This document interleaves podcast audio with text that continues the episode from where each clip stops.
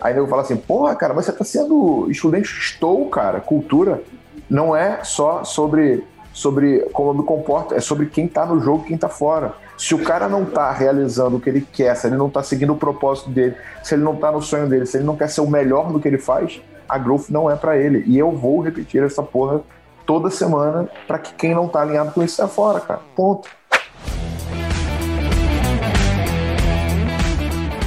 Meus queridos amigos do Papo de CEO, hoje estamos com o cara mais brabo que eu conheço de venda, Thiago Reis, CEO da Growth Machine. Tudo bem, irmão?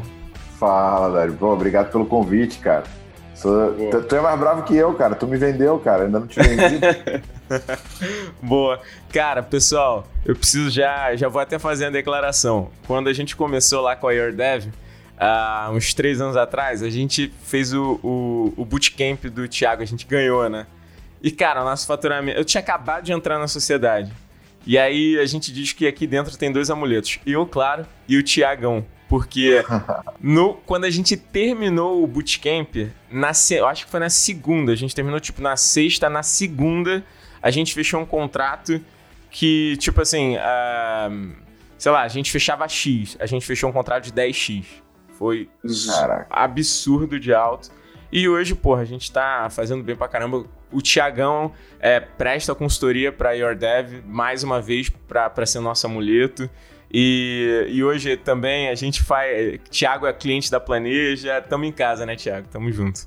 Eu sou aquele cliente chato, né, cara, que te perturba e dá trabalho. Porra, demais, cara, demais. Pior, você ainda é mais tranquilo. O problema é quando o Cadu liga, cara. Quando o Cadu liga, um bagulho estremece aqui, que ele já vem com tiro, porrada e bomba. Eu falo, calma, Cadu, meu Deus do céu, cara, por que você é já é tão sabe, estressado né? na sua vida? Já sabe que vai dar merda. É. é. Tiagão. Bom, pra quem não sabe, para quem não sabe, o Cadu é o, é o CFO da Growth Machine, é o cara que, que cuida da grana e não me deixa fazer merda. e não deixa mesmo, não. Cara, muito bom também. O teu time é muito bom aí, cara. Tiago, velho, assim, te esperava ansiosamente pra gente conversar. A gente já recebeu vários, várias mensagens de da galera que escuta a gente perguntando muito sobre vendas, né? E aqui já passou o, uma galera de marketing, pô, o Gustavo Mota já passou aqui, o Denner, pô, já rodou aqui também. É, mas o cara brabo de venda, outbound, o cara que, putz, trabalha bem inbound, é sinistro em negociação, cara, essa cadeira era para ser tua. Então a gente vai explorar bastante coisa aqui sobre vendas e como a gente pode impulsionar mais negócios. Mas antes disso, eu queria que você explicasse para o pessoal o que, que é a Growth Machine, como é que vocês operam e o que, que vocês fazem para o cliente. Boa, boa. Cara, a Growth é uma empresa de aceleração de vendas, né? A gente trabalha tanto a ponta de educação, transferindo conhecimento, quanto a ponta de acompanhamento de clientes. engraçado, cara, que uma galera chega pra mim e fala assim, pô, parabéns e tal pelo resultado, vocês estão crescendo pra caramba. Mas expliquei, o que, que vocês fazem? Né? A galera, não, tipo assim, acompanhando a gente nas redes sociais, não consegue entender muito bem o que, que é a Growth Machine. Né? Então, a gente tem duas camadas. A gente tem uma camada onde a gente faz os nossos treinamentos online, os nossos workshops, onde a gente capacita as pessoas, e a gente tem uma camada onde a gente, onde a gente acompanha negócio. Por que, que a gente é aceleração e não é uma consultoria? Né? O, ponto que eu sempre bato, cara, é que normalmente a consultoria ele é um produto de transferência de conhecimento, onde tem, uma, onde tem um profissional extremamente caro e tem um trabalho ali que é remunerado por hora de trabalho. No caso da Growth, a nossa a, a gente não é remunerado por hora de trabalho, a gente fala que a gente é remunerado pelo crescimento. Os nossos modelos de aceleração, eles têm lá um pacote, né, um valor mensal, mas que está diretamente relacionado, o custo dessa aceleração é diretamente relacionado ao tamanho da operação de vendas da outra ponta. Se essa operação de vendas começa a dar certo e amplia, a gente passa a ganhar mais. Se a operação continua do mesmo tamanho, eu continuo ganhando a mesma coisa. Então eu falo que o nosso foco não é vender horas, o nosso foco é vender resultado. E basicamente eu criei um método né, nas empresas que eu passei como diretor de vendas e diretor de marketing. Eu criei um método de geração de demanda e de prospecção. Eu documentei esse método e hoje o meu time de mentores, que são pessoas hiper qualificadas, acompanham negócios na implantação desse método, que gera um crescimento entre 40% a 300% de acordo com o mercado, num prazo ali de seis meses a um ano. Boa. Cara, mandou bem, já fiz o pitch direitinho aí. É... Legal. E aí, cara, eu queria que você falasse, já que você citou um pouco dessa documentação, que você contasse um pouco da sua história pra galera entender como é que o Tiagão aprendeu, entre aspas, vendas e como é que você conseguiu masterizar essa dinâmica. Boa. Cara, eu comecei minha vida profissional trabalhando no mercado de telecom, né, cara? Eu era operador de telemarketing, né? Mas ali eu já tive um primeiro contato com vendas, com atendimento e tal, com uma, uma operadora multinacional que estava chegando no Brasil, então foi, cara, uma, um treinamento incrível. Cara, e dentro da faculdade eu sempre tive essa visão de querer ter o meu negócio, de querer empreender, de querer ser dono da minha empresa, né, cara? E lendo um livro, eu li o Segredo da Mente Milionária, uma coisa que o T. Havek ele fala é o seguinte, cara, se você quer montar um negócio, em vez de você criar um negócio, vai trabalhar dentro de uma empresa desse segmento, aprende com esses caras que estão fazendo e depois aplica isso no teu negócio. E aí, cara, eu fui trabalhar numa empresa de tecnologia, né, aqui no Rio, chamada Project Builder. Eu estava recém-formado, tinha terminado o MBA, fui assumir a área financeira, né, por incrível que pareça, hum. montar, implantar RP, fazer plano de conta, estruturar DRE e o caramba. Essa empresa, eles estavam estavam um belo dia, eles foram pagar as contas, não tinham dinheiro, tinha que pegar dinheiro no banco né, aquela típica coisa de pequena empresa que não, não tem bem uma, uma visão de, né, de, de, de resultado, olha sua caixa. E, cara, eu implantei toda a rotina, fiz todo o processo, montei plano de contas, e quando eu cheguei no final dos três meses de implantação, eu mostrei que o problema da empresa não era controle do caixa. Controle do caixa sempre é importante, né? Mas eu mostrei que eles vendiam menos do que eles tinham de custo. E eu falei, velho, ou aumenta receita ou diminui custo. Tem que escolher. Né? E aí não tinha ninguém para ir para vendas, lá fui eu para vendas. Né? Eu, eu fui, fiquei responsável pelo departamento de vendas. Cara, meu, meu, meu recorde de aprendizado sempre é: vai para o mercado e procura alguém que sabe mais que você. É mais barato você pagar pelo conhecimento do que você percorrer uma cor de aprendizado eterna que às vezes você nunca sai fazendo besteira e jogando dinheiro fora. Cara, contratei uma mulher que era ex-IBM e tal. Cara, a mulher quase destruiu a empresa. O processo que ela veio implantar era um processo de venda complexa e tal. Caraca, ela velho. Acelerou vendas, né? E mais investindo nela, então foi um big problema. Eu vi que com consultoria eu não ia conseguir resolver o meu problema e comecei a pesquisar no Google. Acabei caindo no material da RD, baixei esse material. Daqui a pouco chegou um e-mail de um dos fundadores falando: Cara, vi aqui que você está fazendo isso e aquilo e tal. Cara, é... falei, cara, eu contrato a RD, mas eu quero mentoria sua. Então eu tinha alguns clientes em Florianópolis, eu ia para dentro da RD no momento que ela estava nascendo, então tinha, tinha, sei lá, 10 pessoas na RD. E eu falei, velho, eu contrato a RD, mas eu quero uma, uma hora de mentoria sua toda semana, quero ver o que, que vocês estão fazendo aí, implantar. Aí o cara me mostrou Pipe Drive, mostrou o funil de vendas, me apresentou o Predictable Revenue, depois ele me apresentou o Diego Gomes da Rock, e eu fiz a mesma coisa com a Rock. Cara, eu contrato a Rock, mas eu quero mentoria tua.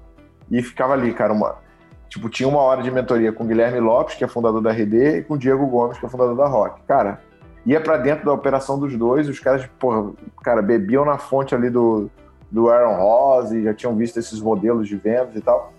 Cara, aprendi com os dois, implantei uma empresa que crescia 6% ao ano, passou a crescer 48%, tipo assim, num prazo muito porque a gente montou fundo de vendas, montou processo, gerou demanda, Cara, no meio do caminho, a minha relação com os fundadores dessa empresa, eles, eles não tinham a mesma ambição que eu tinha de crescimento, os caras estavam tipo, numa outra fase, preocupados mais com, com, qualidade de vida e tal, e em um, determinado momento a gente começou a ter muito conflito.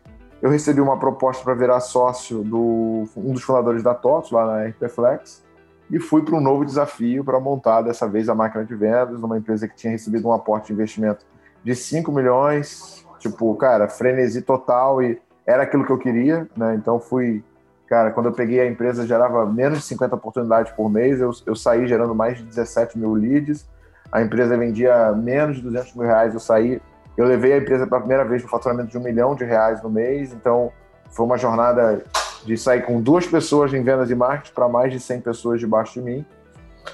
Cara, final desse ciclo, eu aprendi que se você não define muito bem quem é o teu cliente ideal, você acaba tendo um problema, porque vender para todo mundo te, principalmente para quem está no mercado de tecnologia, não é sustentável. Né? Então, por mais que eu vendesse muito, né, a empresa ela tinha um, um, cancelamento muito alto, principalmente por conta do time de CS, por conta de alguns desafios lá de produto. É, a empresa tinha uma queima de caixa muito grande, eu era o cara mais caro da estrutura. A gente estava ali em 2017, quando, quando teve o impeachment da Dilma e tal, então o Brasil estava numa turbulência muito grande. Eles não conseguiram fazer uma nova rodada de investimento e eu, sendo o recurso mais caro, eu falo que eu fui promovido a empreendedor, né? Eles abriram a porta e cara, tá livre, né? Cara, nessa época, né, assim, eu ficava com o primeiro andar inteiro, era um prédio de três andares, eu ficava com o primeiro andar inteiro com vendas e marketing. E, cara, a minha parede era dashboard, era número, era Kanban, era tudo desenhado. Então, vira e mexe, vinha uma empresa ou do fundo, que era investidor, ou do network pedindo para visitar a gente. E eu percebi ali que, que, tinha uma demanda, que ninguém conseguia fazer aquilo que eu tinha construído. Né? Muita gente fala, cara, pô, será que você dá mentoria o caramba e tal? Cara, nesse ponto, né, é, eu voltei para o Rio. Eu, porra, o Mota, cara, a gente é amigo há muito tempo. O Mota falou, cara, vem para cá, toca minha área de venda, o caramba e tal. Cara, eu falei, velho, vamos fazer aqui um acordo. Eu toco, mas não vou tocar full time. Em paralelo, eu vou começar a produzir conteúdo. Foi agosto de 2017. Eu comecei a publicar vídeos no canal do, da, do YouTube da Growth. É, comecei a fechar uma mentoria ou outra. Eu, cara, a galera de RP já me olhava muito assim, tipo, cara, o que esse cara fez? Porque eu fiz um, uma bagunça grande nesse mercado. Comecei o meu workshop presencial, que foi o bootcamp que vocês foram. Né? Sim. Né? E aí eu passei, cara, a fazer um bootcamp, mês sim, mês não, né? Produzir conteúdo, entrevistar uma pessoa por semana. Cara, chegou assim, né? Novembro, cara, eu já tava com uma demanda grande de, de, de palestra, mentoria, consultoria. Cara, início de, de janeiro, o Mota falou, velho, cara, você tem que escolher, você fica lá ou você fica aqui, porque, tipo, pô, não vai ser bom para você nem para mim. E, cara, chegou o um momento de eu cair de cabeça na Growth, né? Fiquei full time na Growth, na sala da minha casa, fazendo meus workshops, cara. Daí, cara, foi crescimento. Primeiro ano a gente faturou 1 milhão e 200 praticamente sozinho, só com freelancer. Segundo ano a gente dobrou. E aí veio, né, o Cadu começou a. Cadu eu perturbava o Cadu para ser meu sócio, mas ele estava ele tava ainda na PB e ele ficava, pô, vou, não vou, risco. O Cadu é um cara muito pé no chão. Mas ali no, uhum. no início de, de, de, 2019, ele viu que, que, cara, que o negócio ia dar certo, que o negócio ia explodir. Ele veio. Cadu, porra, foi fundamental nesse processo, porque ele me libertou do, da operação, né, me deixou ficar focado mais em marketing e na estratégia, e ele assumiu toda a ponta de CS e a ponta financeira. Cara, é, final de 2020, né, a gente dobrou de novo de faturamento. E tendemos 8 das 10 nessa jornada, né, tanto nos nossos workshops quanto nas nossas acelerações. A gente atendeu 8 das 10 maiores empresas de tecnologia. A gente agregou mais de um bilhão de reais para as empresas que a gente acelerou. A gente passou, a gente acelerou um pouco mais de 700 negócios, né? Estamos batendo aí a 50 colaboradores e caminhando para um, triplicar de novo. Dessa triplicar pela primeira vez, a gente sempre dobra o nosso faturamento, independente de pandemia, independente de Covid, independente de qualquer coisa. A gente está indo com tudo para cima. Né? E antes da gente começar a gravar, né, o Dário falou: pô, cara, vocês estão num crescimento legal e tal. E eu falei: cara, puta, o jogo ainda não começou. O jogo ainda não começou porque. É, eu, eu considero assim, cara, primeiro ano foi sobrevivência, né? Foi lá fazer o negócio, validar, descobrir o modelo. Segundo ano foi cultura, né? foi, tra foi trazer as pessoas certas e construir cultura. Terceiro ano agora é escala. É a gente a gente migrou de modelo, a gente está num modelo muito mais escalável. A gente está botando tecnologia no meio, então a gente está usando uma, uma plataforma, a gente está usando software. Então assim, é, o Cadu tem até o final de julho para tipo deixar a metodologia 100% estruturada para que a gente consiga tanto recrutar na velocidade que a gente precisa, quanto abordar a galera, e a partir de, de julho a gente passa a trazer quatro vendedores por mês, por isso que eu te falei que né, hoje a gente tem é, quatro pessoas em vendas, né, só que eu vou passar a dobrar né, todo mês essa, essa estrutura de vendas, então primeira vez vão ser quatro, depois vão ser mais quatro, depois vão ser mais quatro, até que com o nosso MRR a gente vai para uma agressividade muito alta. E, cara, se você é meu concorrente e está ouvindo esse podcast, muda de mercado, porque o negócio vai ficar chato pro teu lado. Boa! Não esperava menos. Cara, é iradíssimo. De verdade, pessoal, eu tô acompanhando o, o agora que, que o Tiagão também é, nosso cliente aqui na parte financeira, contábil. É, foi, eu tava conversando também antes da gente começar a gravar que ele foi o primeiro cliente que de fato foi o primeiro. Você foi o primeiro cliente que de fato me mostrou uma planilha e falou: olha, meu número é X, eu vou dobrar esse número nos próximos meses. Aí eu falei: beleza, ok, é, acredito. E, e, achava que você ia fazer um bom número. Mas é aquela coisa de meta impossível, põe a meta impossível para chegar mais próximo dela, sabe? Caralho, velho, o maluco meteu essa. Um belo dia eu liguei pro, pro, pro Cadu. E aí, Cadu? Então, velho, é, queria te dizer que a gente saiu de X colaboradores para tantos colaboradores e esse mês eu vou fazer X mil reais. Eu, eu, que isso, velho? Que isso? Eu tomei um sujo. Falei, como assim, cara? Me avisa. Não faz isso, não me mata do coração. Ele, não, não, já tem que mudar isso, a gente tem que pensar assim, não sei o que, não sei o que lá. Eu falei, cara, foda, foda pra caralho, muito maneiro.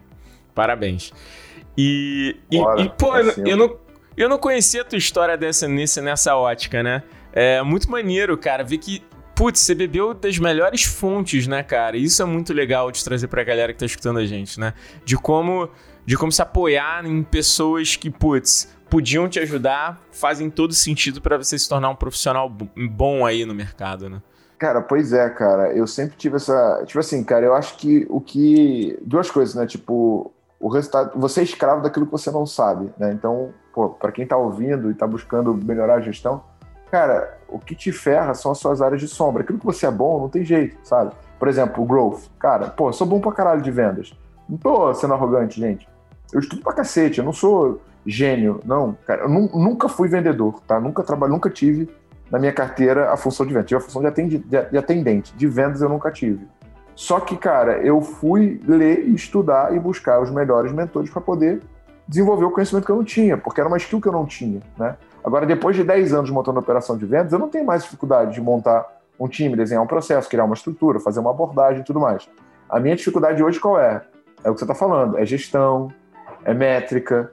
É... métrica nem tanto, porque, tipo, cara, metade da growth é engenheiro, mas, mas é... cara, interpretar a métrica e tomar ação, é... RH é uma parada que a gente, porra, tipo assim, cara, tá hiper preocupado porque, cara, a gente começou a virar alvo de algumas empresas maiores que perceberam que a gente onboarda muito bem. Cara, o que, que tem na Growth? O nego fala assim, cara, por que, que o teu. Tipo assim, tem empresas que a gente, né, é... a gente tem uma célula de terceirização, que é uma parada que eu nem falo muito, mas é meio que um laboratório nosso. Então, para grandes empresas multinacionais, a gente faz o trabalho de prospecção. Por mais que, que seja um, um centro de custo, tem uma margem baixa. A gente tem um ticket alto, então a gente ganha dinheiro com isso, mas, mas é menor do que a nossa margem de aceleração. Só que é um negócio que a gente não divulga, a gente não vende, porque é como se fosse o nosso laboratório. Né? Como eu trago muito gente, muita gente cabeçuda, né? o FRJ, o ERG, PUC, FGV, só que esses caras não tiveram vivência dentro da área comercial, a gente percebeu. Eu preciso criar um, mecanismo para que esses caras criem conhecimento prático. nesse processo a gente criou o Sourcing, que é essa área de terceirização. E aí, por exemplo, tem multinacional que chega pra gente e fala assim, cara, explica como é que o teu SDR gera o dobro de oportunidade que o meu. Porque eu não consigo entender, né? O cara tá aqui dentro. O cara, porra, às vezes é melhor remunerado, tem tudo melhor do que o meu e tal, e mesmo assim eu gero o dobro. Falei, mano, aqui na Growth a gente só trabalha quatro dias na semana. Um dia da semana treinamento. Como assim, Thiago? Cara, tem uma hora de, de capacitação obrigatória diária, normalmente coletiva, e tem mais diversos, diversas ações de capacitação que a gente faz internamente, de horas de treinamento, horas de one-on-one, horas de roleplay, que dá oito horas por semana de capacitação. Então a gente trabalha quatro, a gente não trabalha cinco.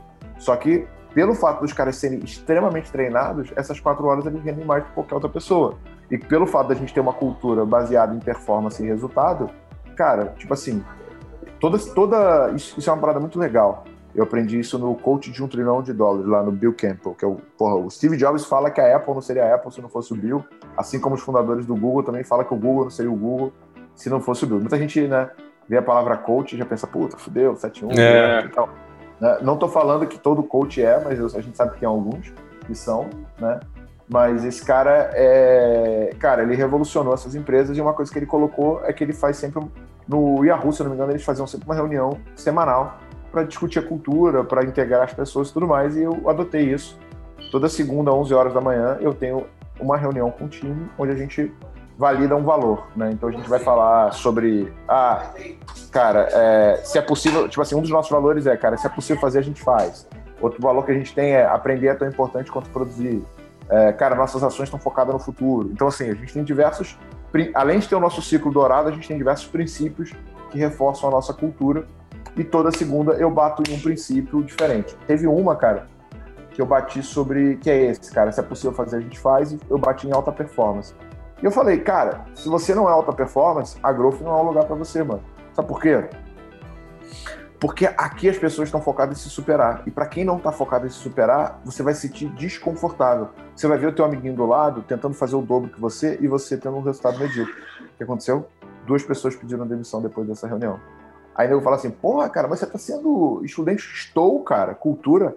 Não é só sobre, sobre como eu me comporto, é sobre quem está no jogo e quem está fora. Se o cara não está realizando o que ele quer, se ele não está seguindo o propósito dele, se ele não está no sonho dele, se ele não quer ser o melhor no que ele faz, a growth não é para ele. E eu vou repetir essa porra toda semana para que quem não está alinhado com isso saia fora, cara. Ponto. E é isso que faz, entendeu? É, muita gente acha que é growth, que é ferramenta, que é plugin, que é estratégia. Cara, a estratégia, meu irmão, é você trazer pessoas boas, você dar espaço para as pessoas boas, captar essas pessoas capacitar essas pessoas e ter uma cultura forte. Uma cultura que não só, tipo, dita o comportamento como filtra quem merece ficar e quem não tem espaço. Nosso guru já dizia, né? A cultura devora a estratégia no café da manhã, né? Cara, golaço. Total. Cara, eu passei em diversas operações incríveis e tal, que tinha tudo para explodir. Cara, estagnadas porque é cercada de pessoas medíocres e não tem uma cultura. Porra, velho, que aula, hein? Iradíssimo. É... Cara, concordo em gênero, número e grau. E uma coisa que eu vejo muito forte depois de ter, sei lá, rodado com uma penca de CEOs é, super bem-sucedidos aqui no papo, é que isso é, uma, é, uma, é um mantra, né? É um mantra de todo mundo. Tem três. Tem algumas coisas é, que eu percebi que é uma, que é uma constante. E, e uma delas é, não sei por que raios, sempre tem um economista na equipe de, de C-Levels. É uma coisa que eu percebi. Não, não sei se tem fator positivo ou negativo, mas é uma coisa que eu percebi. Segundo ponto, cara, cultura absurdamente puxada. Os caras que mais têm sucesso, eles levam a cultura de uma maneira muito, muito extremista e é isso que faz com que as coisas andem. Cada um com o seu jeito, né? É, tem gente que é muito mais ligado pro criativo, tem gente que é mais ligado para performance, tem gente que é ligado mais para pro incentivo, pro, pro incentivo uh, uh, de, de benefícios, enfim. Tem das mais variadas culturas, cada um acha a sua fórmula mágica. Mas todo mundo é muito extremista para a cultura. E o terceiro item é que todos, sem exceção, têm muito foco no que eles querem em termos de mercado. Assim, isso é, é muito forte. Se, por exemplo, você conversar com um cara que para mim é pô, cabeçudíssimo, Felipe D, CEO da Zidog, cara, ele sabe onde ele vai atacar. Ele já mapeou China, ele já entendeu que ele vai para onde ele vai focar na Inglaterra, onde ele vai focar nos Estados Unidos. Cara, Vitor Torres, contabilizei cara, vou atacar aqui, aqui, aqui, eu sei que aqui é melhor, não penso exterior agora, o Brasil é muito grande, eu tenho um mercado, eu tenho um addressable market muito forte ainda aqui, não vou, não vou para fora agora. Porra, Denner também fazendo uma ótima carreira. Sei aonde eu vou atacar, não quero trabalhar com o exterior, não quero trabalhar com político, quero trabalhar com PME, franquia para mim é bom, é isso que são minhas, minhas frentes de ataque. Então, essas são algumas algumas premissas que o pessoal apresenta e que você tá só confirmando o que todo mundo disse. E tem outras também. Uma coisa bem legal é que, pô, todo mundo é ligado à tecnologia. Todos, todos são absurdamente conectados com tecnologia, são muito enfronhados dentro de vários temas é, ligados à tecnologia, né?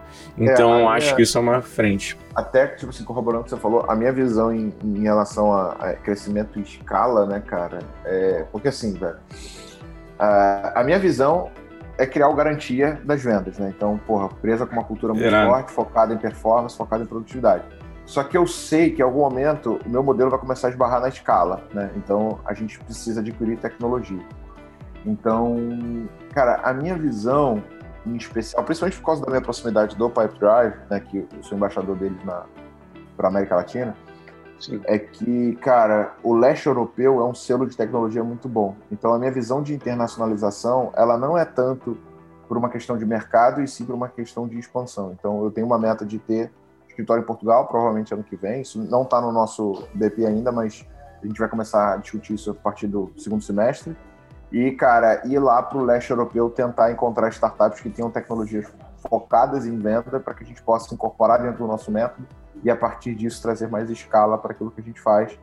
Porque é fogo, cara. Recrutar gente boa, achar gente foda no volume que a gente precisa é, é desafiador pra caramba. Hoje, foi aquilo que eu falei, hoje a minha maior dor é RH, é, é conseguir recrutar pessoas na velocidade que eu preciso do, do, dentro da barra que a gente colocou, que é uma barra alta, né, para a gente conseguir conseguir manter o nosso crescimento. Então, eu entendo que, por exemplo, esse ano eu vou conseguir, né, mais que dobrar, mas na mesma proporção da minha dependência de gente, eu vou ter uma dificuldade de fazer isso em 2022. Então, eu preciso ter um mecanismo de escala ou de tecnologia para que eu possa ampliar essa minha capacidade e aí a gente entrar numa fase para começar a fazer M&A, começar, né, fazer outras paradas para tipo desbloquear essa capacidade de crescimento, uma vez que a gente vai estar com uma máquina de vendas muito azeitada e muito agressiva. Né?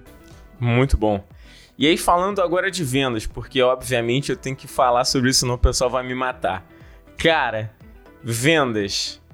A dor de todo empresário. O empresário que olha para vendas e fala: não dá para melhorar um pouquinho, cara, esse cara é zoado, para começar. E, e segundo ponto, de metade de todos os empresários que tem, metade tem problema com vendas. Assim, é, o 50% entendem que pode melhorar e 50% estão na merda e querem melhorar ainda mais. Então, assim, no final do dia, vendas é uma coisa que sempre a gente tem que impulsionar. E, e cara, pô, você manda muito bem em vendas. E aí, cara, eu queria que, que a gente decomposse, decompor, é, que a gente decomponha um pouco essa, essa dinâmica de vendas. Uma coisa que eu acho bem interessante que você fala é sobre o processo de, de outbound. Você acredita muito no outbound, né? É, e muita gente é contra esses mecanismos de outbound, contra SDR, acredita que só tem que trabalhar com, com prospecção via digital, que, putz, não tem que ter um cara ligando, e você é um cara que bate muito na tecla de, de que, cara, é a fonte mais rápida de vendas. Uma vez você falou isso é, em, em algum, algum lugar, possi possivelmente no seu Instagram. E, e, inclusive, pessoal, sigam o Thiagão no Instagram, que o, o maluco é muito brabo, ele dá muita dica lá. Toda a galera aqui de vendas te consome e, e consultores também, porque senão eu mato um lá. Então, é...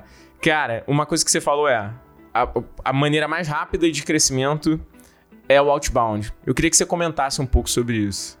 Boa, boa. Cara, assim, é, o outbound diferente do inbound, da mídia paga, de outras ações, cara, tu tá sozinho, tu começou a empreender. Velho, se você tiver um telefone e um acesso à internet, cara, você já consegue fazer uma venda, entendeu? Diferente do que se você fosse fazer um, um porra, fazer um blog, botar post, esperar ser indexado, ou então fazer mídia paga, que você precisa ter dinheiro na frente e tal.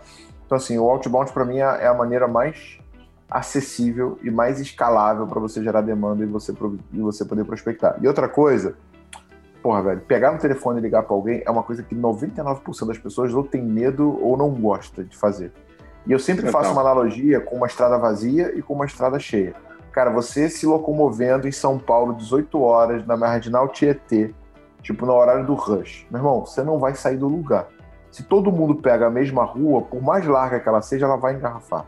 Agora, quando você pega BR-101, 3 horas da manhã, você sozinho, você vai descobrir o quanto que o teu carro corre, diferente da Marginal Tietê. Então, toda vez que você vai pensar numa estratégia de crescimento, você tem que achar um canal de aquisição que não esteja sendo bem explorado e que não tenha tantas pessoas usando. Se está todo mundo fazendo a mesma coisa, vai ter todo mundo o mesmo resultado. Então, mídia paga, Google, eventos, essas são ações que são muito populares nas empresas. É muito mais fácil fazer um blog post e esperar que alguém me ache do que eu pegar o telefone e para cima de uma pessoa.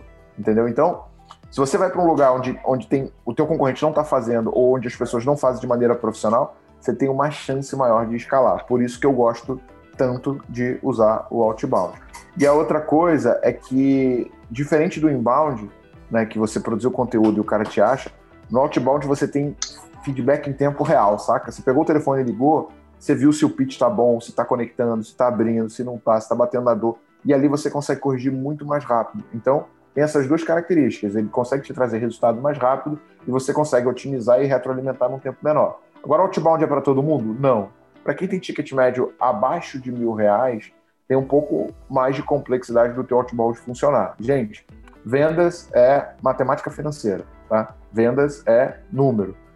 O que, que eu tenho que entender? Eu tenho que entender que o quanto o cliente me gera de receita, eu posso gastar no máximo um terço do que ele me gera de receita para conquistar essa venda. E aí o teu ticket interfere se você pode fazer inbound você pode fazer outbound ou se você vai ter que ter um e-commerce, ter um app, ter alguma coisa onde a transação acontece dependente da interação humana. Então esse tem que ser um ponto de reflexão. Cara, e a, e a outra ponta é que a galera vai começar a fazer outbound, contrata a ferramenta, joga no Google template de e-mail, pega o template, bota na ferramenta, constrói uma lista mequetrefe, dá play e espera ter resultado.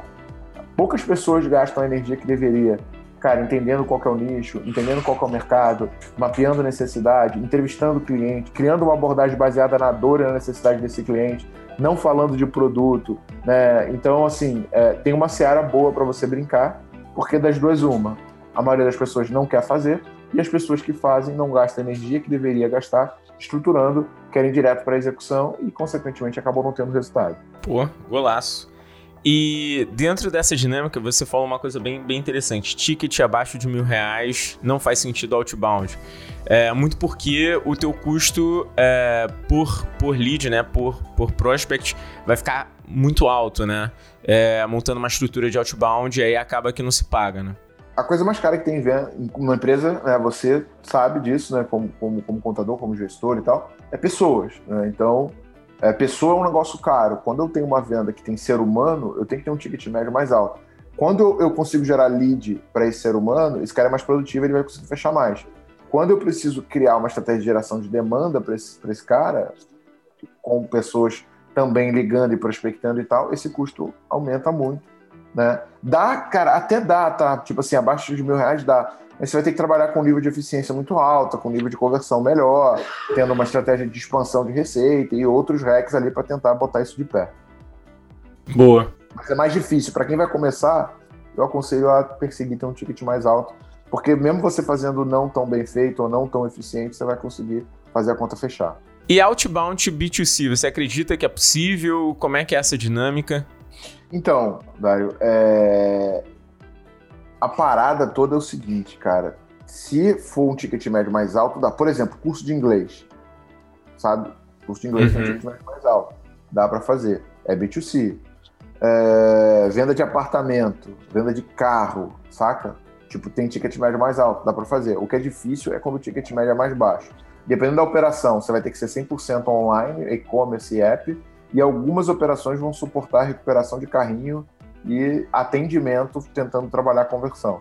Agora, a, a para prospecção, a, a, parada toda é ter um ticket, cara, superior a mil reais ou tendo um LTV, né, que é quanto tempo o cliente fica pagando, por exemplo, curso de inglês, não tem, não tem um ticket de mil reais, mas o LTV é mais alto porque a pessoa vai fazer inglês três anos, quatro anos. Então, basicamente, essa tem que ser a visão. Mas a, a regra do jogo é LTV sobre CAC tem que dar superior a 3 para que meu negócio seja rentável, que significa que para cada um real que eu gastar vendendo, eu tenho que ser capaz de gerar 3 reais de receita.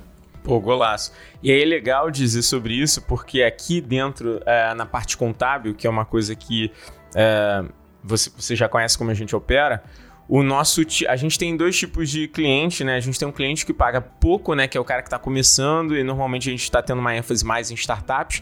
Que, pô, que, poxa, a gente tem um ticket médio de 448 reais. É bem baixo. Só que o LTV desse cara, é, só para ter uma noção, ele, ele permanece com a gente pelo menos, pelo menos 14 meses. Então é bem alto, né? Uh, então, para a gente é muito interessante, faz muito sentido fazer os investimentos. Agora a gente está investindo muito em, em digital para conseguir novos clientes. E, pô, golaço, assim. Eu, eu, o meu custo para conversão é, é, é, tranquilo, né? E apesar da margem ser baixa nesse cara, eu tenho um LTV muito alto, né? Então, para mim é interessantíssimo, né? Não, e, e, assim, né, a Growth, por mais que a gente tenha, tenha um outbound como nosso canal prioritário, onde a gente traz os principais clientes, onde a gente tem as maiores receitas, é, a gente usa digital principalmente para aumentar a nossa autoridade, entendeu? Então isso ajuda muito a gente nesse processo. E muitas vezes quando eu prospecto um grande player, uma grande empresa, o cara já foi impactado por algum anúncio meu e eu tenho uma facilidade maior de avançar com ele, entendeu? Cara, isso é outra coisa que eu preciso te perguntar. Você começou nada no LinkedIn. Aí do nada, Thiago Reis é o, é o Master Blaster pica das galáxias do LinkedIn. Do nada. Do nada, do nada é para quem tá de fora, né? Para quem tá de dentro não é do nada. Mas um espaço muito curto de tempo. Aí do nada, Thiago Reis fez uma postagem, vou trabalhar mais no Instagram. Aí o Instagram era nada, do nada, 10, 10 mil seguidores, 20 mil seguidores, não sei o que. Tá quanto agora? Acho que 70, 80, 100? Vai bater, vai bater 80, tô com 79. 79 mil seguidores. Caraca, velho, como é que é isso aí? Assim, primeiro, como é que você conseguiu isso? E segundo, a principal estratégia por trás disso é autoridade ou você foca muito em conversão? É, me explica um pouco aí. Cara, tipo assim, autoridade e conversão é, são duas coisas que estão né, ali uma do lado da outra. É, cara, o LinkedIn, eu comecei nele porque ele. O... Beleza, o TikTok tá, tá bombando também, mas o LinkedIn é o melhor lugar para quem vende no B2B, porque quando a pessoa interage com o teu post, você tem todas as informações dele e ele tem um algoritmo de entrega orgânica muito alto. Né? Como o LinkedIn ele tem um desafio de, de retenção de usuário, diferente do Instagram e do Facebook e tal, que você fica o dia inteiro nessa porra, o LinkedIn as pessoas se logam menos. Né? As pessoas, em média, ficam oito minutos por mês dentro, por dia dentro do LinkedIn. É muito baixo perto das, das outras redes sociais, né? Então, eles têm uma entrega muito alta da tua publicação para tentar ampliar a retenção de usuários. Então, por isso que eu usei muito o LinkedIn. Eu tive mentoria com Garçom, tive mentoria com, pô, meio que olhando o que os gringos faziam e fui ali numa engenharia reversa, mesmo mesmo framework, cara. Velho, tudo que eu vou aprender é eu acho alguém que faz bem, ouvir o cliente, ouvir o amigo e vou lá, tipo, explorar esse conhecimento e essa mentoria. Sempre, sempre, cara. Eu não gosto de. de... Cara, eu vejo pessoas às vezes se esforçando pra caramba, fazendo post 3 likes, 10 likes, 15 likes. Velho, não tá funcionando, vai procurar alguém que sabe fazer, brother. Não vai ficar. Esforço é diferente de resultado, saca?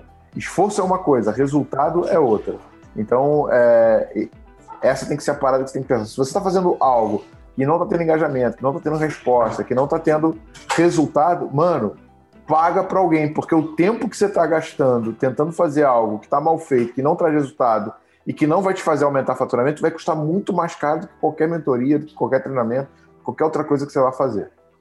Então, assim, cara, fui lá, pô, mentoria com o Garçônio, caramba, aprendi o método e tal, comecei a fazer disciplina para executar Todo dia post, todo dia post, todo dia post, todo dia post. Agora, o que, acontece? No LinkedIn, a ponta de mídia paga e de compra de tráfego não funciona tão bem. Né? Então, eu não consigo escalar tanto no LinkedIn quanto eu consigo escalar no Facebook e no Instagram. E aí a gente começou a bater meio que no teto dentro dos nossos eventos e eu precisava aumentar a quantidade de pessoas dentro dos nossos eventos, principalmente quando a gente foi para o digital. E aí eu comecei a fazer a mesma coisa, né? O que, que eu fiz? Achei um cara chamado Matheus Cardoso, que hoje é, é, hoje é até funcionário do Instagram. O cara fazia uns carrosséis irados. Eu fui lá, mandei mensagem para ele, falei, cara, muito bom o que você tá fazendo, parabéns, animal e tal. Quanto custa a tua mentoria? Tipo assim, velho, funciona, gente, funciona. Cara, a mentoria é hiper acessível. Foi uma aula de estratégia de brand do cacete a quatro cara, botei energia, botei foco, cara, stories, carrossel, reels, tentando entender onde que o, onde que o algoritmo da, da rede tá. Por exemplo, o Instagram. Cara, a publicação do feed, a entrega tá cada vez menor. Só que com a concorrência do Instagram com o TikTok, ele começou a priorizar muito o Reels. O que, que eu fiz? Velho, um Reels por dia, sempre um rec, uma parada viral para me dar escala. Cara, já tá assim de novo o perfil. Agora também, como a gente trabalha com o conceito de, de lançamento, né, que a gente faz os nossos treinamentos, a gente tem, tipo assim, que, que, essa é uma parada que. Aí, esse podcast podia vender, Dario, porque o cara que assistir essa parada, ele vai sair bem pra cacete. Mas, basicamente, o que, que eu fiz, velho? Diferente de uma, de uma startup que tem um investidor e o caramba, a gente é bootstrap. A gente tem que fazer com o nosso caixa. Para escalar tráfego, para escalar visibilidade, cara, você pode fazer o resto que for, tá? É mais barato você botar 50 reais num post do que você fazer 100 posts diferentes com as horas que você gastou, com o recurso e tal. Só que quando você fala de investir nas mídias sociais, investir em propaganda para construir brand, brand é um negócio que você leva 5 anos, você leva 10 anos para fazer, né? E, e, não, dá, não traz resultado a curto prazo. Só que o que eu fiz? O meu business está na aceleração, tá? Cara, eu comecei a fazer treinamentos gratuitos, onde eu invisto um valor relevante né, em tráfego pago. Dentro desse treinamento gratuito, ao final desse treinamento, eu ofereço o cara ir para uma mentoria, ou ofereço ir para um bootcamp, que vai acontecer agora nesse final de semana. É, eu consigo um ROI tá, entre 3 a 5 vezes do valor investido. Então, eu boto 50, sai 150 na outra ponta. Né? Eu boto 100, sai 500 na outra ponta. Eu pego esse 500, eu faço meu marketing zerar custo e eu já amplio para o próximo. Então, eu comecei investindo 10 mil, hoje a gente investe mais de 100 mil por mês em tráfego pago, só que no final desse ciclo, eu não trago, eu não gastei 100, eu trouxe 500 de volta. Então eu estou sempre exponencializando e aumentando meu investimento nessa ponta, o que faz com que eu construa a marca, construa autoridade, amplie a minha visibilidade, mas mais importante de tudo, eu capto um investidor chamado cliente, que faz com que essa conta feche, e a galera que entra para esse treinamento, depois eu expando para minha aceleração, aumentando o meu LTV. Então eu vendo um treinamento que no último estava num ticket médio de 3 mil reais, online. A galera que paga 3 mil reais, a gente qualifica, analisa e leva esse cara para aceleração, levando ele para um ticket médio mensal de 5 mil. Então eu saio de um LTV de 3 para um LTV de 100, fazendo com que o meu CAC custe zero. Porra, eu vou vender isso mesmo, velho. que irado. Muito bom, cara, muito bom, muito bom. É, já eu tô aqui, nossa, minha cabeça foi na lua agora. Tipo assim, cara, tô fazendo várias merda então, mas beleza. é... Cara, assim, não é ruim você gastar tráfego, gastar marketing para fazer lead gen. O problema é que quando você tem uma limitação de caixa, você paga antecipado, você tem o ciclo de pagamento, você tem o ciclo de venda e depois a transformação de receita. Por isso que as startups precisam de tanto dinheiro de investidor, principalmente quem trabalha recorrente, porque um cliente teu Sim. provavelmente leva seis meses para se pagar né? O custo Sim. que você teve para trazer ele. Quando você faz o teu cliente se pagar no primeiro mês e expande a receita, porra, é lindo. Golaço. E tá explicado agora porque vocês estão dobrando de tamanho. cara, eu falo, vendas e marketing é matemática financeira. O cara que conseguir fazer a matemática financeira antecipando caixa e zerando o custo de marketing, ele vai longe pra cacete. Por isso que eu falei que o jogo não começou, cara. A gente ainda não botou um milhão em tráfego, a gente vai botar esse ano ainda, entendeu? Meu pai do céu, medo. Realmente, galera, quem, quem aí é consultor de vendas, mentor de vendas ou o caramba 4, tá ferrado, já era. não, pô, vai, assim, não tá, nicha, nicha mais, entendeu? Vai trabalhar, sei lá, com pet shop, vai trabalhar com restaurante, vai trabalhar com, com segmentos bem específicos que nessa ponta eu não vou, eu não vou descer nesse nível de detalhe. Boa. Cara, e aí Uh, interessantíssima sua dinâmica. Uh, uma coisa que eu achei legal no que você citou no Instagram é conteúdo. Você falou, putz, ao invés de fazer 50 posts, faz um e impulsiona esse um, que é muito mais interessante. Dentro disso, é, hoje é isso ainda é uma estratégia para você, porque você faz bastante conteúdo, né? É, assim, é muito conteúdo que você Cara, então, assim, o nosso Instagram, em um determinado. Por mais que a gente tenha crescido bem, em um determinado momento a gente focou muito em produção de conteúdo e pouco em escala. Então a gente está fazendo uma pivotagem agora para focar em crescimento. Então, a gente está fazendo muito teste e muita otimização. Então, a gente está fazendo, por exemplo, fazendo anúncio para trazer seguidor. Então, eu dou um rec e falo, cara, me manda uma mensagem e tal, já estimulando o cara a me seguir. Eu não posso falar no anúncio, me segue, porque o Instagram não deixa, né? Ele, uhum. ele, ele, ele, barra o, o anúncio, mas eu estou fazendo anúncios para trazer seguidor e estou testando alguns outros tipos de conteúdo e alguns outros hacks, principalmente nos stories, para tentar aumentar a minha entrega, porque a entrega ela tem caído para caramba, então, tipo, criar engajamento e tal. Mas o, o nosso desafio agora nessa ponta do lançamento é conseguir criar um branding mais forte no lançamento. Tipo, porque como o que, que acontece, né, gente? É, nesse, nesse, momento surgiu muito, cara, muito picareta, muito 7-1, muito vendedor de curso. não sei se você tem sido impactado, pessoas assim que não tem resultado Demais. nenhum, né? E, cara, arrasta para cima e vem pro meu treinamento. E e, cara, o custo do lead tem aumentado muito, sabe? Então, a gente percebe que a gente tem que melhorar nessa ponta do storytelling e conectar mais o, o foco do treinamento que a gente vai dar com uma história que vai ser contada ao longo do tempo. Então, nesse momento, a gente está no momento de remodelação da estratégia para tentar ampliar isso, né? Então, a gente já testou várias coisas. Por exemplo, uma coisa que a gente viu cara, que o meu Reels feito sozinho entrega mais resultado do que um editado e legendado feito pelo time. Então, assim, pô, se o meu entrega mais resultado, para que, que eu vou ficar gastando tempo de um editor, sacou? Fazendo isso e não eu mesmo fazendo. Então, cara, a gente é muito orientado a teste e dados e toda hora a gente está tentando achar algum tipo de alavanca, algum tipo de mecanismo para trazer mais resultado, entendeu? Boa. Uma coisa que eu percebi também é, ainda na tua estratégia é que você foca bastante no teu Instagram pessoal, né? Você já faz um personal branding muito conectado com a Growth, né? Vocês dois são quase um só. É, mas você agora também começou a olhar para o Instagram da Growth. Agora não, já tem um tempinho. Você também começou a olhar para o Instagram da Growth. Como é que tá, você está definindo essas estratégias? Cara, o que que acontece? A parada, é, tipo assim, a gente vai passar agora por uma mudança grande de marca, de brand e tal, e posicionamento, porque, gente, para quem vai começar, né? Tipo, vamos lembrar, eu, eu tinha sido demitido, né? Sem grana, sem ter uma capacidade grande de, de investimento, eu precisava fazer receita. A maneira mais rápida de você crescer é criando uma autoridade dentro da pessoa, né? dentro do Thiago. É, então isso faz com que eu cresça mais rápido, com que eu tenha mais resultados do que se eu fizesse um brand, um movimento em cima da growth.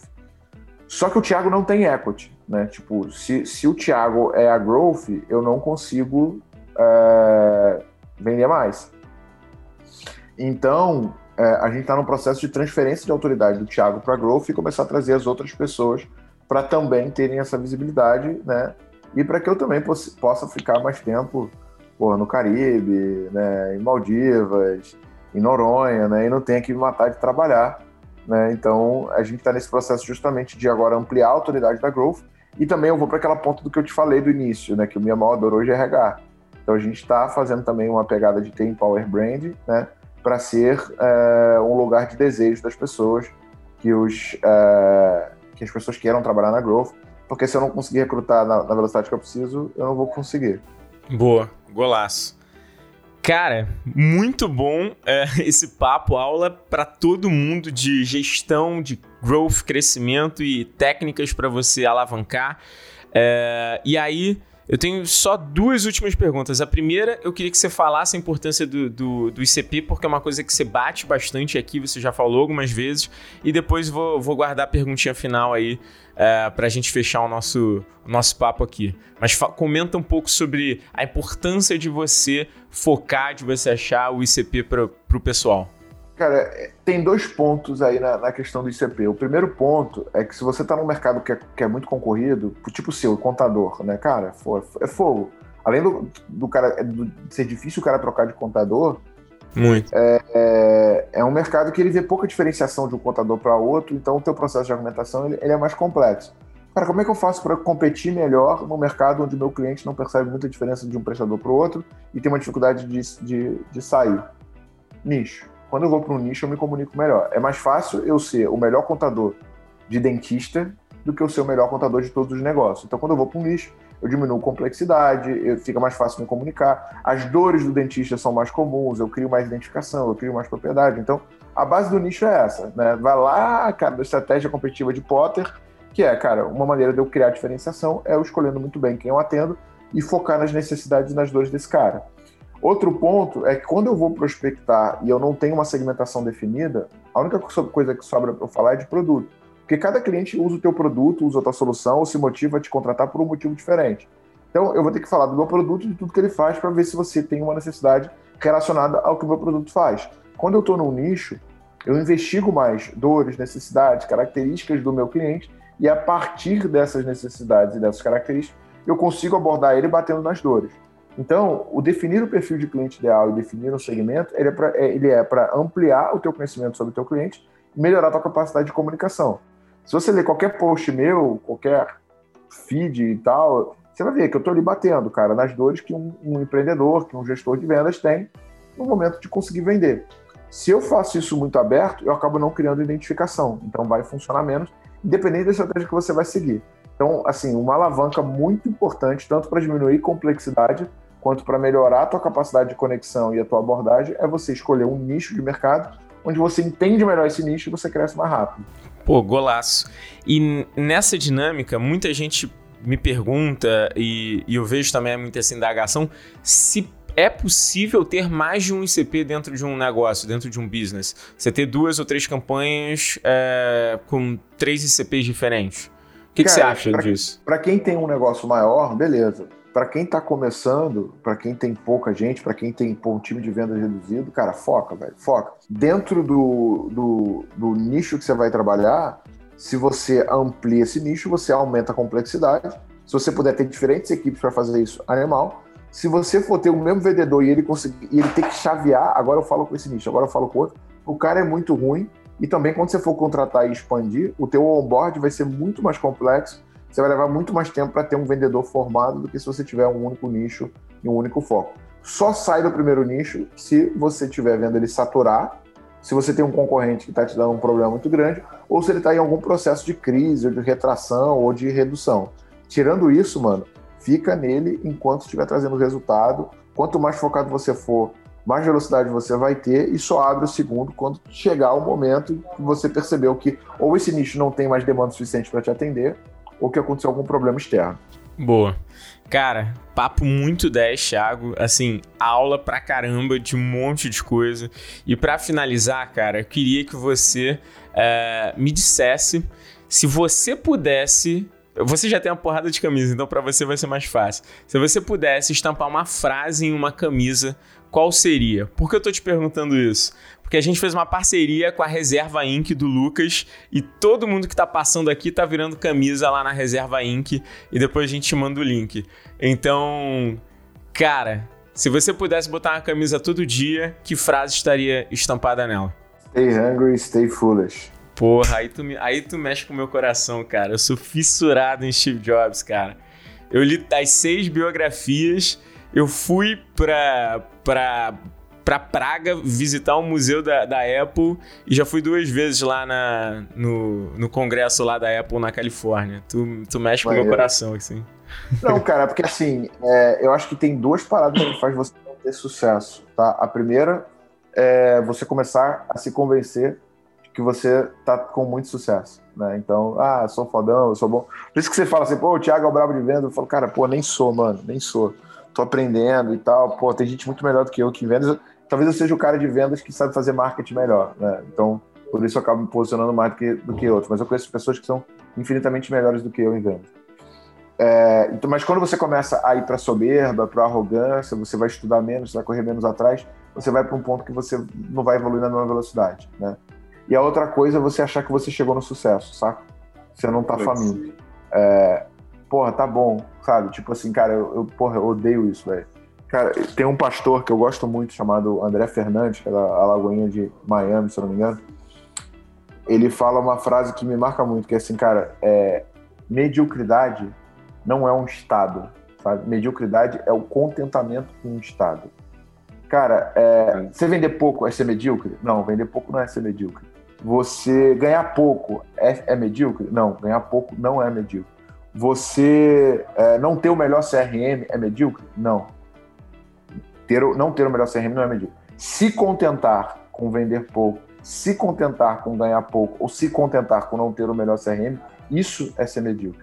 Medíocre é o contentamento com o estado. É quando você se contenta. E quando você não está faminto, né, para tipo querer mais, ou quando você acha que você já chegou longe demais e é o sabichão, nos dois casos você está caindo. E, cara, no universo, na natureza, eu não sabia de que era essa frase, mas eu, eu, essa semana eu li de novo o Segredo da Mente Milionária, eu vi que é do T. Havek. Cara, na natureza não tem ficar parado. Na natureza, ou você está crescendo, ou você está morrendo. Então, ah, não estou vendendo mais, mas estou vivo. Não, não, não, não, não, não. Você não está vendendo mais e você está morrendo. Você ainda não percebeu isso. Mas ou você cresce ou você morre. Então, cara, stay hungry, stay foolish, velho, é, é o meu mantra. E vira e mexe, você tem um resultado maior, tem um sucesso maior, você começa a se achar o fodão e é o momento de você quebrar a cara e, porra, baixar a bola e entender que tem coisa pra cacete pra fazer. Cara, golaço. Brigadão, Thiago. Acho que o papo foi muito 10. mais uma vez, é, queria te agradecer e, obviamente, você sabe que Óbvio que daqui a um ano eu vou te chamar, daqui a seis meses eu vou te chamar de novo, porque tu vai contar uma outra história completamente diferente, né? Pô, sem dúvida, sem dúvida. As dois, aí eu vou estar te falando que, porra, internacionalizar é difícil pra caralho e tal, sei lá o que, vou estar te falando os horários e tal, que merda. Irado. Meu irmão, obrigado e até a próxima. E para você que está escutando a gente do papo, não deixe de seguir, compartilhar. É muito importante pra gente, fora que, pô, a palavra do Thiago tem que propagar, né, gente? Vambora, pra cima. Obrigado, irmão. Grande abraço. Valeu, um galera. Vambora.